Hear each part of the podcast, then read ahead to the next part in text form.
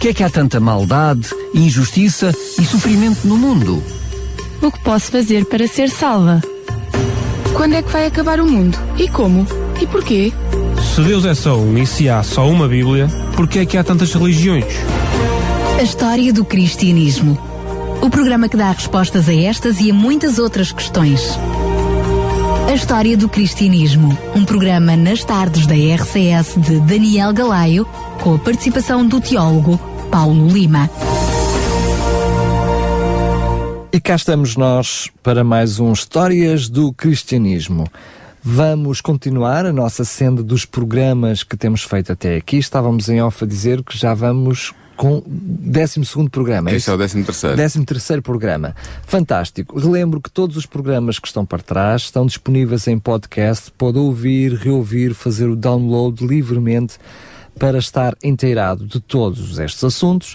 Relembro também que a história do cristianismo, este programa tem como base o livro O Grande Conflito, que temos para lhe oferecer. Basta entrar em contato connosco, ligar para a rádio para o 219 10 63 10, 219 10 63 10 e teremos todo o prazer em lhe oferecer gratuitamente o livro Grande com, com, Conflito, um best-seller com mais de 600 páginas e com mais de um milhão de distribuições em todo o mundo. Aliás, um milhão não, 100, 100 milhões, 100, 100 milhões. milhões, assim é que é.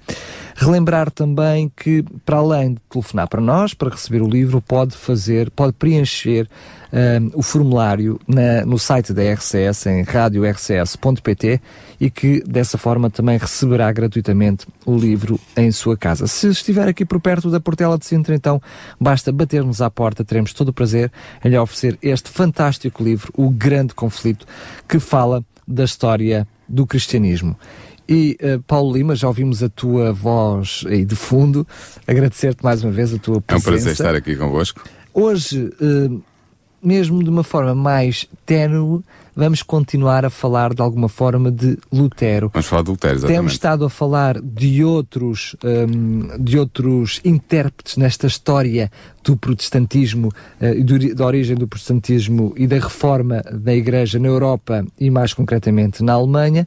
Uh, e uh, Lutero tem estado um pouquinho a par mesmo uh, até de Zwingli que, Zwingli que vimos no programa passado, Foi que foram contemporâneos. Passado, exatamente. Uh, agora, vamos fugir um pouquinho daquilo que foi o progresso da reforma na Europa para nos olhar, olhar nos centrarmos um pouquinho mais na Alemanha. Exatamente. Uh, vimos, a, portanto, no programa anterior falámos de Zwingli, o reformador suíço, e no programa antes desse tínhamos falado de Lutero como ele tinha comparecido perante a dieta de Worms, onde foi banido do Império, uh, e, e, e, ao regressar a casa tinha sido, uh, por ordem do seu, do príncipe do seu estado, do príncipe eleitor da Saxónia, tinha sido raptado, entre aspas, e levado para o castelo de Wartburg, onde ficou escondido durante cerca de um ano, uh, protegido pelo seu príncipe, para que ninguém lhe pudesse fazer mal. Ora bem, é aqui que a nossa história recomeça, uh, e retomamos o fio à meada. Com, com, uh, curiosamente, com mais novos intérpretes. Exatamente. É que o nosso amigo Lutero foi sempre trazendo novos intérpretes para esta história do. do Houve intérpretes que se vieram juntando à reforma, exatamente. Ora bem, o desaparecimento de Lutero tinha suscitado uma grande consternação por toda a Alemanha, porque circulavam os rumores mais estranhos acerca disso e muitos acreditavam que ele tinha sido assassinado porque uh, o, ao ser banido do Império, toda a pessoa que quisesse podia atentar contra a vida de Lutero sem incorrer em crime. Era uma de, um dos aspectos do, do decreto de, bani, de mani, banimento. Aliás, e com essas cíclicas que não só permitiam uh, que esses atos pudessem ocorrer contra a vida de Lutero, mas também aquilo que aconteceu com os antecedentes com as pessoas que tentaram fazer alguma reforma na igreja. Pensar em Us, em Jerónimo. Us, Jerónimo, Wycliffe, enfim. Sim. Um, o que aconteceu com eles as pessoas temiam que tivesse acontecido o mesmo. É verdade. Uh, havia rumores que diziam que ele tinha sido assassinado, uh, havia vários rumores. Ao mesmo tempo, os líderes romanistas, portanto, os adeptos de Roma, constatavam com horror uh, a intensidade dos sentimentos negativos de muitos alemães para com Roma devido ao modo como Lutero tinha sido tratado. O édito do imperador que banira Lutero parecia ter perdido o seu poder aos olhos do povo. Entretanto, começaram a chegar notícias de que Lutero estava a salvo, alguns no, no Império Alemão, não sabia onde, onde é que ele estava, mas que estava a salvo, e isso veio acalmar os temores do povo. Nestas circunstâncias, com a ausência de Lutero de cena, os escritos do reformador eram lidos com mais atenção do que nunca. Agora que Lutero não estava presente, os outros líderes da reforma, Melanchthon e outros companheiros dele, de, de Lutero, sentiram que tinham uma responsabilidade acrescida e avançaram precisamente para uh, assumirem a liderança da reforma, do movimento da reforma, agora que Lutero estava em parte incerta e ninguém sabia onde é que ele, onde é que ele se encontrava. Sabiam que, ele estava, sabiam que estava bem, mas não sabiam onde é que ele estava e a fazer o quê. No entanto, Evan White, que escreve este, este décimo capítulo do seu livro, O Grande Conflito, faz notar que Satanás, durante todo este processo, não estava de braços cruzados. O inimigo do povo de Deus e de Deus nunca está parado. E ele tentou, como tenta sempre, que surge, sempre que surge um movimento reformatório entre o povo de Deus, ele tentou enganar e destruir o povo ao apresentar um falso movimento de reforma para desviar as atenções do verdadeiro movimento de reforma. É uma das estratégias que o inimigo de Deus utiliza e do seu povo para desviar o povo de Deus. E foi o que ele fez. E o que é que aconteceu? Vão surgir então os, os novos intérpretes de que tu estavas a falar ainda há bocadinho. Surgiram três homens Três homens que ficaram conhecidos na história como os profetas de Zvical, que pretendiam ter recebido revelações proféticas da parte de Deus e pretendiam estar divinamente comissionados para fazer avançar a reforma até ao seu pleno cumprimento. Segundo estes três homens, Lutero tinha apenas lançado as bases da reforma que era necessário empreender no Império e na Europa. Eles rejeitavam o grande princípio que estava na base da reforma. E este princípio basilar é aquele que diz que a palavra de Deus é a única regra de feito prática. E substituíam esse grande princípio da reforma, a primazia da palavra de Deus, pela indicação variável e imutável dos seus ensinamentos e das suas impressões. Ou seja, estes homens eram homens que se podem dizer uns, eram uns exaltados religiosos, diziam que tinham, uh, recebiam visões ou indicações da parte de Deus, uh, e, e, estes três homens, que, que tinham um nome, chamavam-se os Nicholas Torres, Thomas Deschel e Marcus Stubner, tinham começado o seu movimento em Zwickau, na Saxónia, uma, uma cidade da Saxónia, mas rapidamente se mudaram para Wittenberg, que era a cidade de Lutero e era também o centro da reforma na Alemanha. E eles pretendiam ser uma alternativa mais radical uh, ao próprio Lutero. Eles afirmavam receber revelações diretamente do Espírito Santo, e baseavam a sua autoridade nessas revelações, nessas supostas revelações, e não na autoridade das Sagradas Escrituras. E eles tinham uma mensagem apocalíptica. Eles diziam, no fundo, que o fim dos tempos estava próximo, que era preciso uh, levar a, Igreja a preparar-se para esse final dos tempos, uh, que era preciso entregar a, a autoridade de, que estava na mão dos príncipes ao povo. Eles tinham uma mensagem altamente apocalíptica e também muito, muito política. Estes três profetas de Vical, como eram conhecidos, chegaram a Wittenberg a 27 de dezembro de 1521 e logo suscitaram um bom número de seguidores. Houve bastantes pessoas de Wittenberg que aderiram à sua mensagem e ao seu movimento. As pessoas eram incentivadas a, a aderirem à mensagem destes três profetas e ao mesmo tempo a negligenciarem a Bíblia e, e as indicações que a Bíblia tinha para conduzir a sua vida espiritual. Uh, infelizmente, a presença destes três profetas, e eu uso aqui a palavra profetas entre aspas, suscitou tumultos na cidade, porque eles, eles promoviam a revolução, a revolução contra os poderes estabelecidos, uh, e foi tal maneira, foram tal maneira os tumultos que surgiram na cidade que Filipe Melanchthon, o grande amigo do Lutero e era o sucessor do Lutero à frente do movimento da reforma, enquanto Lutero estava em parte incerta, não sabíamos onde é que ele estava. Felipe Melanchthon não, não conseguiu resolver uh, estes, estes, estes tumultos. Uh, e assim ele pediu a Lutero, uh, por intermédio do mensageiro, Lutero que ainda estava refugiado no castelo de Wartburg, pediu a Lutero que regressasse à cidade de Wittenberg o mais depressa que ele pudesse o mais depressa possível para reassumir a liderança do movimento da reforma que estava em risco por causa destes novos ensinos dos três profetas de Zebical. E é aí que o próprio Lutero entra em cena para combater estes três profetas. Sim, ele... combater, digamos, sim, combater mesmo. Combater, é, não, não fisicamente, mas espiritualmente. Exatamente. Claro que sim. Combater as ideias para quem Exatamente. Respondendo a este pedido de, de, do seu amigo e, e discípulo Melanchthon, Lutero decidiu regressar a Wittenberg. Era uma viagem perigosa. Porquê que era perigosa? Porque ele estava sob o interdito do Império, o que significava que os seus inimigos, se o apanhassem, podiam matá-lo sem incorrerem em crime ou em qualquer tipo de sanção judicial. Por outro lado, como ele estava sob o interdito, os seus amigos estavam proibidos de o ajudarem ou de o obrigarem, mas Lutero sabia que a obra da reforma, a obra da sua vida, a obra que ele tinha feito progredir na Alemanha, estava em perigo. Pelo que ele avançou destemidamente no nome do Senhor. E assim, no dia 6 de março de 1522, Lutero regressou à sua cidade, regressou a Wittenberg. Como é que Lutero abordou esta questão da, do entusiasmo e do fanatismo que estava gerado à volta daqueles três, daqueles três profetas, dos profetas de Vical? Foi muito simples. Com grande cautela e humildade, mas também resolutamente, Lutero retomou a sua obra. Ele queria destruir, pela pregação da palavra, o fanatismo. Ele não queria utilizar a força contra os fanáticos e os supersticiosos, mas uh, queria destruir o movimento supersticioso e fanático dos profetas de Zivical através da pregação da palavra. E assim, logo depois de ter regressado, Lutero pregou oito sermões contra os fanáticos. Era assim que ele chamava, o Schwarmer, em alemão. E a força destes sermões, destes oito sermões, foi o suficiente para pôr fim ao crescente radicalismo na cidade. Do alto do púlpito, Lutero exortou e censurou o povo da sua cidade por ter abandonado tão rapidamente o caminho da reforma, indicado pela palavra de Deus, eh, e, e por ter se virado para as mensagens exaltadas e fanáticas dos profetas de Vical.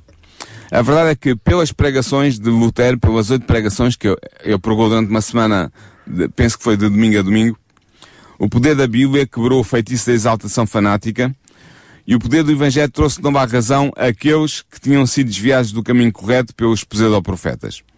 Entretanto, os três homens de Zevical, os profetas, entre aspas, não ficaram parados. Eles entraram em confronto com Lutero para afirmarem a superioridade da autoridade da sua mensagem supostamente inspirada pelo Espírito sobre a mensagem bíblica de Lutero.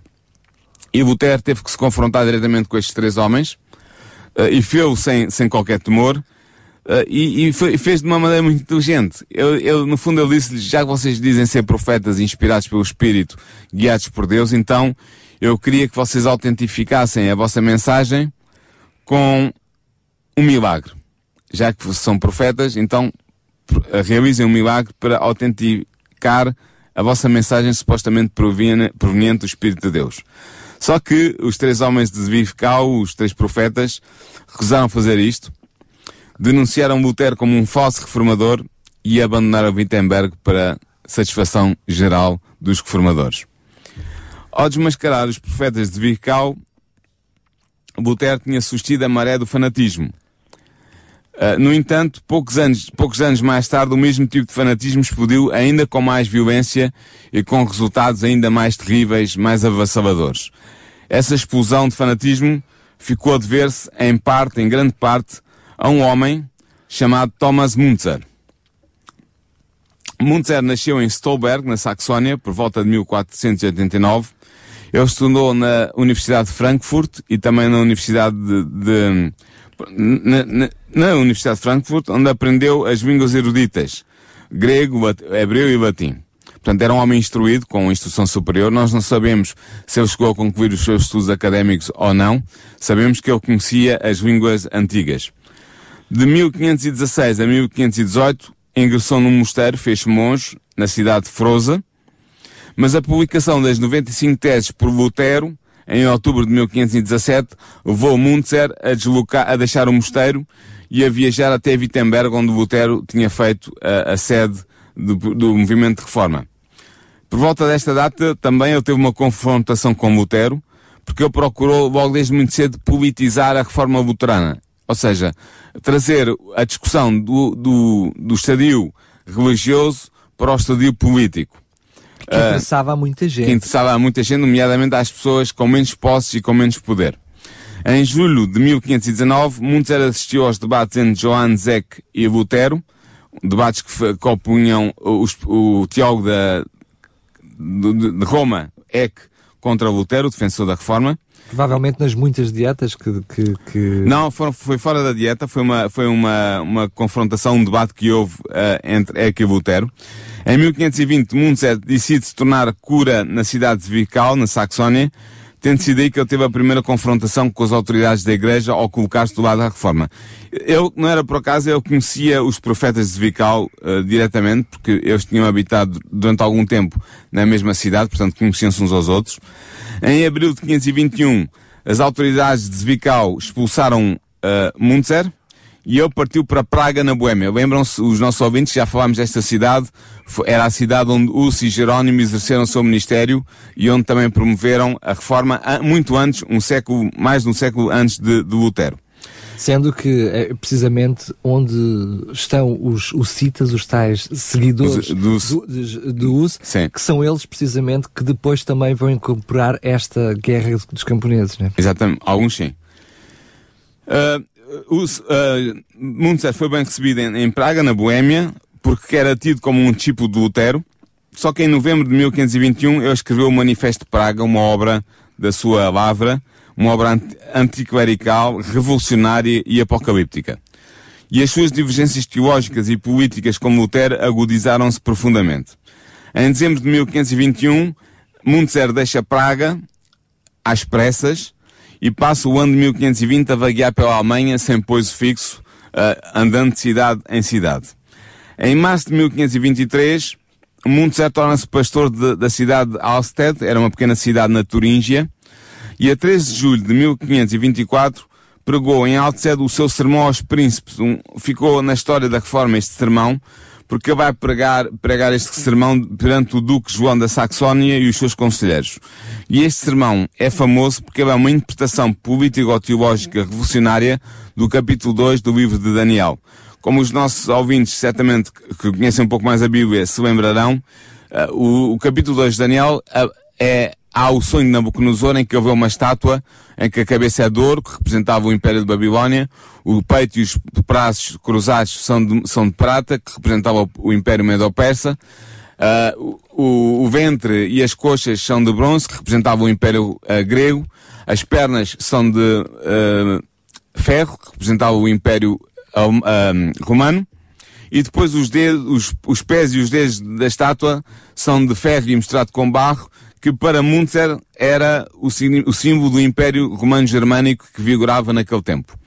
Uh, e depois, a estátua, uh, o sonho conta que a estátua é destruída por uma pedra que, é, que vem de uma montanha, que é tirada de uma montanha sem mão humana, lançada, e que bate, lançada contra os pés da estátua, que destrói a, a estátua e esmiuça todos aqueles metais. Ora bem, esta pedra representa realmente o reino, o reino de Deus, que Deus iria instaurar na Terra, só que Munzer interpreta este reino como sendo algo que ele e os seus seguidores vão instaurar na Terra, nomeadamente começando pelo Império Alemão, substituindo esse Império Alemão que era representado, segundo ele, pelos pés de barro e de ferro da estátua. E é este sermão que ele explica e proclama diante dos príncipes uh, na, na cidade de Alstead. Entretanto, em agosto de 1524, Muntzer foge de Alstead, e, uh, por razões evidentes, uh, depois de ele ter pregado este sermão, em que era um sermão altamente revolucionário, politicamente falando, ele tem que fugir da sua cidade de Alstead e chega à cidade imperial de Mulhausen, na Turíngia. E em setembro desse mesmo ano, ele convence o Partido dos Artesãos a subscrever os seus 11 artigos de Mulhausen, em que se apela à Revolução e à formação de um Conselho Eterno para dirigir a cidade baseado na palavra de Deus. Ou melhor, deixem-me dizer isto, baseado na interpretação que Muntzer fazia da palavra de Deus. Mas no final de setembro, Muntzer é expulso desta cidade, de Mulhausen. Depois de passar o resto de 1524 em Nuremberg, também na Alemanha, em fevereiro de 1525 ele está de volta à cidade de Mulhausen, onde consegue instaurar uma comuna popular. Portanto, um, um antepassado, politicamente falando, da, do comunismo que terá voga no século XIX, muito, muito tempo depois. Aliás, deixem-me dizer, na, ah, quem diga até que tem origem aí, não? É? é um, dos, é um dos antepassados do comunismo político, é, é esta tomada de posição de Munzer. Tornando-se um dos líderes do Partido Camponês, Munzer vai distinguir-se como um dos líderes da Guerra dos Camponeses Alemães que rebentaram em 1524 na Francónia, na Suábia e na Turíngia. E em maio, em 15 de maio de 1525, Munzer lidera um exército camponês com cerca de 8 mil homens na Batalha de Frankenhausen, convencido que Deus iria intervir ao lado dos camponeses revoltados contra os seus senhores. Só que Deus não interveio e Muntzer é derrotado, o exército camponês é derrotado, Muntzer é preso, é torturado e é morto por decapitação a 27 de maio de 1525 e assim terminava a Guerra dos Camponeses e terminava assim também a aventura teológica ou teológico-política de Muntzer. Sendo que, uh, só referir que esta guerra dos camponeses não se dá apenas num determinado sítio, ela dá-se em vários sítios. Da Alemanha, do Império Alemão, do Império Alemão e, e, são mais de 300 mil camponeses que estão envolvidos e acabam por morrer mais de 100 mil camponeses Exatamente. Uh, a perspectiva teológica de Munzer, como os nossos ouvintes certamente já se aperceberam, era diametralmente oposta à de Lutero. Munzer declarava que, ao substituir a autoridade do Papa pela autoridade da Bíblia, Lutero estava a estabelecer apenas uma forma diferente de autoritarismo eclesiástico. Ou seja, Muntzer estava convencido que tinha sido chamado por Deus para introduzir a verdadeira reforma, que passava por uma reforma político-social. Sendo que, eh, isto eu sei, eh, ele também olhava para a reforma de Martinho Lutero e achava que ela não era uma reforma completa, Exatamente. precisamente com uma questão do, do, batismo das crianças, entre outros aspectos, sim, sim, sim. Que, que, ele foi muito, muito reticente e é fez verdade. oposição a Lutero. Exatamente. Portanto, a reforma que Muntzer advogava era uma reforma do Espírito, conduzida pelo Espírito, e Espírito Santo, entenda-se, e destinada a estabelecer a igualdade socio socioeconómica entre os homens. A autoridade que Muntzer queria implementar era a autoridade do Espírito Santo, assim ele dizia pelo menos. E por isso ele dizia o seguinte, aquele que possui o Espírito possui a verdadeira fé, mesmo se nunca leu as Escrituras na sua vida. Ou seja, o que eu dizia é que o que interessa é sermos guiados pelo Espírito, o que a Bíblia diz ou deixa de dizer não é grandemente importante. A tal ponto que os seus seguidores chegaram a queimar a Bíblia, declarando que a letra mata é o Espírito que vivifica. É interessante ver que eles foram buscar isto às cartas de Paulo. Ou seja, a própria Bíblia, mas usavam este, este, este estribilho para lutarem contra a própria autoridade das Escrituras. Ora bem, como é claro de se ver, Lutero opôs com todas as suas forças a Muntzer e à revolta dos camponeses. E embora reconhecesse que realmente os camponeses sofriam algumas injustiças, o reformador alemão, Lutero, não podia concordar com os métodos violentos usados pelos injustiçados contra a ordem social estabelecida. No entanto, os seus opositores romanistas acusavam a doutrina de Lutero de estar na origem da Guerra dos Camponeses. Isto realmente foi Lutero viu-se muito apertado nesta circunstância, porque, por um lado, Muntzer e os, e os profetas de Vical e todos os exaltados do espírito diziam que Lutero tinha ficado a meio da reforma que, que importava fazer, e por outro lado, os defensores de Roma diziam, estão a ver, este é o resultado destas guerras, estas revoluções, estas revoltas políticas, são o resultado dos princípios da reforma que Lutero quer introduzir na Alemanha, o que não era verdade. Lutero não defendia aquelas, aquele tipo de posições. O que mostra claramente que este movimento veio destruir os, o bom dos dois lados, não é? Veio destruir, ou seja, veio destruir a reforma, veio fazer procurar, aquilo, procurar destruir a, a, reforma e na realidade trouxe um grande revés, sim. porque mesmo de, de, depois um, da sua morte, na história sabemos que houve outros movimentos uh, que voltaram a ressurgir com essa mesma tendência. Portanto, não foi só um momento que acabou com, com a Sim. morte dele, infelizmente. Portanto, veio mesmo trazer, não foi um entrave, não foi um acabar com a reforma, mas trouxe ali um revés grande. Sim, trouxe entraves à reforma, é verdade. E deu armas aos inimigos da reforma, nomeadamente aos, aos defensores de Roma, para acusarem Lutero de, dos seus princípios de serem, darem uh, vazão à, àquele tipo de comportamento sociopolítico que foi aquele exibido pelos profetas e pelo, pelo aqueles que os lideravam, os, os camponeses que aderiram à revolta. Aqui neste ponto do capítulo é interessante que Evan White, que escreve este capítulo, chama a nossa atenção para o facto de que movimentos espirituais, entre aspas, como os de Muntzer, continuam a perverter o verdadeiro cristianismo até aos dias de hoje, que era o que tu estavas a dizer. Todo movimento que desvia o crente das escrituras e o leva a considerar os seus próprios sentimentos e impressões como princípios de orientação na vida cristã é um falso movimento, na opinião de Evan White, e eu penso que ela tem toda a razão. Para Aliás, qualquer protestante é assim. Martin, o próprio Martinho Lutero defendeu logo isso nessa Exatamente, altura. exatamente. Infelizmente ainda hoje se pode encontrar movimentos deste tipo, em que a Bíblia é posta em segundo lugar e em que as impressões e os sentimentos, supostamente comunicados pelo Espírito Santo, são considerados como os guias da experiência cristã. White diz-nos claramente, nós temos que ter muito cuidado para não cair neste erro. O verdadeiro cristão recebe a palavra de Deus como a grande fonte da verdade inspirada e como o grande teste a toda a inspiração. A Bíblia é a única regra de fé e prática infalível que o cristão deve aceitar. Nenhuma outra, uh, outro, nenhuma outra autoridade serve. Só lá a Escritura. Sabemos e vimos que é precisamente a palavra de Deus e o regresso à palavra de Deus que está na origem de todo este processo que começa precisamente com os valdenses, Sim. mas de todos os outros reformadores ou pré-reformadores que quiserem, que nós fomos vindo, foi precisamente a palavra de Deus que os fez as, a, a, a, luta da sua reforma, incluindo Martinho Lutero.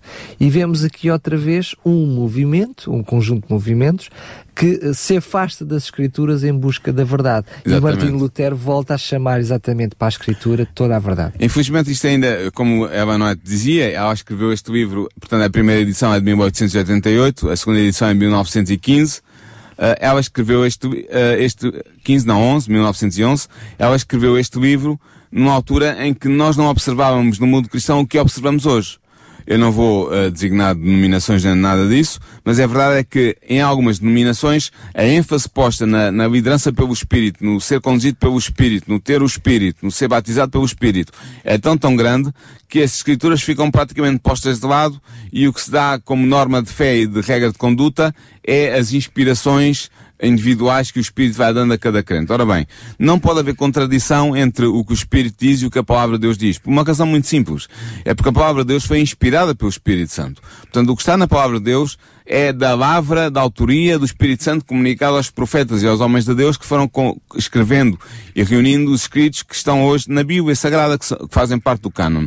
Portanto, nenhuma, uh, nenhuma revelação do Espírito, seja ela qual for, nenhuma indicação do Espírito, seja de que maneira for, pode entrar em conflito com o que a Sagrada Escritura revela ao povo de Deus. E portanto, esta palavra escrita é o teste, é a marca para avaliar todos os, os, os, movimentos, sejam os quais forem, que se reclamem serem guiados pelo Espírito Santo. E é evidente, quando nós comparamos, para não, para não ir mais longe, o movimento dos profetas de Zvirkau ao movimento de Thomas Munzer com esta palavra revelada que encontramos nas Escrituras, nós vemos que, que eles afastaram-se da palavra de Deus. O, o, comportamento que eles tiveram não estava consentâneo com aquilo que era revelado pelo Espírito Santo mesmo, na palavra de Deus. Mesmo dizendo que tinham a palavra de Deus mesmo, como base. Não é? e, e, e, mas dizendo teoricamente, porque na verdade eles afastavam a palavra de Deus do seu caminho e seguiam as suas inclinações que eles consideravam ser revelações do Espírito Santo falando Aliás, à sua consciência. Só para relembrar, o que estava na base do movimento era precisamente não obedecer a nenhum tipo de liderança instituída, incluindo a palavra de Deus. Porque o sim... No movimento reforma, a, a revolucionário, que estás a dizer. Exatamente. O movimento reformarário de Thomas... Ele Thomas Muntzer e, dos, e dos profetas de Vical, sim. Eles diziam que uh, não estavam debaixo nenhum poder instituído, incluindo Exatamente. a palavra de Deus, porque o Espírito estava acima deles. Foi o que eu disse há bocado. Thomas Muntzer acusou o Lutero de substituir a autoridade do Papa pela autoridade das Escrituras, claro. fazendo um novo Papa das Escrituras. Era o que ele dizia. Ele dizia mesmo isto. Ora, isto não é correto porque eh, vimos realmente pelo, pelo percurso de vida e, que ele teve, que o Espírito Santo afinal não estava com ele, porque se estivesse ele não tinha sido derrotado nem morto na batalha eh, que ainda há bocado abordámos, eh, historicamente falando. É por esse motivo que, e não só por isso, mas também por isso, que eh, Lutero tem a decisão de trazer a palavra de Deus, a Bíblia traduzida, para que todo o mundo tenha contacto com a palavra de Deus e não apenas com teorias paralelas. Exatamente, foi isso mesmo que Lutero fez. Neste período de tempo, Lutero aproveitou para publicar o Novo Testamento em alemão que ele tinha traduzido em Wartburg, no, no castelo de Wartburg, quando estivera uh, isolado durante cerca de um ano. Essa tradução foi recebida com muita alegria por todos aqueles que amavam a verdade, por razões evidentes, tinham agora à sua disposição, na, na sua, sua língua, língua, o claro. Novo Testamento. Os sacerdotes comunistas, por outro lado, os seguidores de Roma, ficaram alarmados. Porquê? Porque agora o povo comum, que lesse o texto sagrado do Novo Testamento, podia informar-se diretamente sobre os preceitos de Deus e podiam também expor a ignorância bíblica dos sacerdotes romanistas. E por isso Roma procurou impedir, com todo o seu poder, a circulação das escrituras na Alemanha e fora da Alemanha. Mas todos os seus decretos, anátemas, torturas, tudo isso foi em vão. Quanto mais Roma proibia e condenava as escrituras, maior era a ansiedade do povo em conhecer o que elas ensinavam.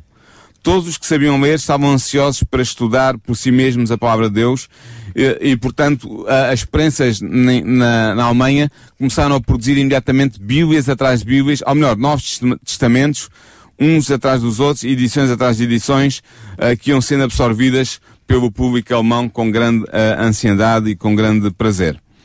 Perante o sucesso da publicação do Novo Testamento, Lutero começou a traduzir o Antigo Testamento nessa data, uh, mas desta vez optou não por esperar que completasse a tradução toda para depois publicar em, em, na totalidade o Antigo Testamento, mas começou a publicar em parcelas à medida que ia concluindo a tradução. Ou seja, publicou os primeiros cinco livros de Moisés e depois foi sucessivamente publicando parcelas do, do Antigo Testamento à medida que ia completando a tradução do mesmo para alemão. Por outro lado, também os escritos de Lutero eram cada vez mais lidos e disseminados pela Alemanha.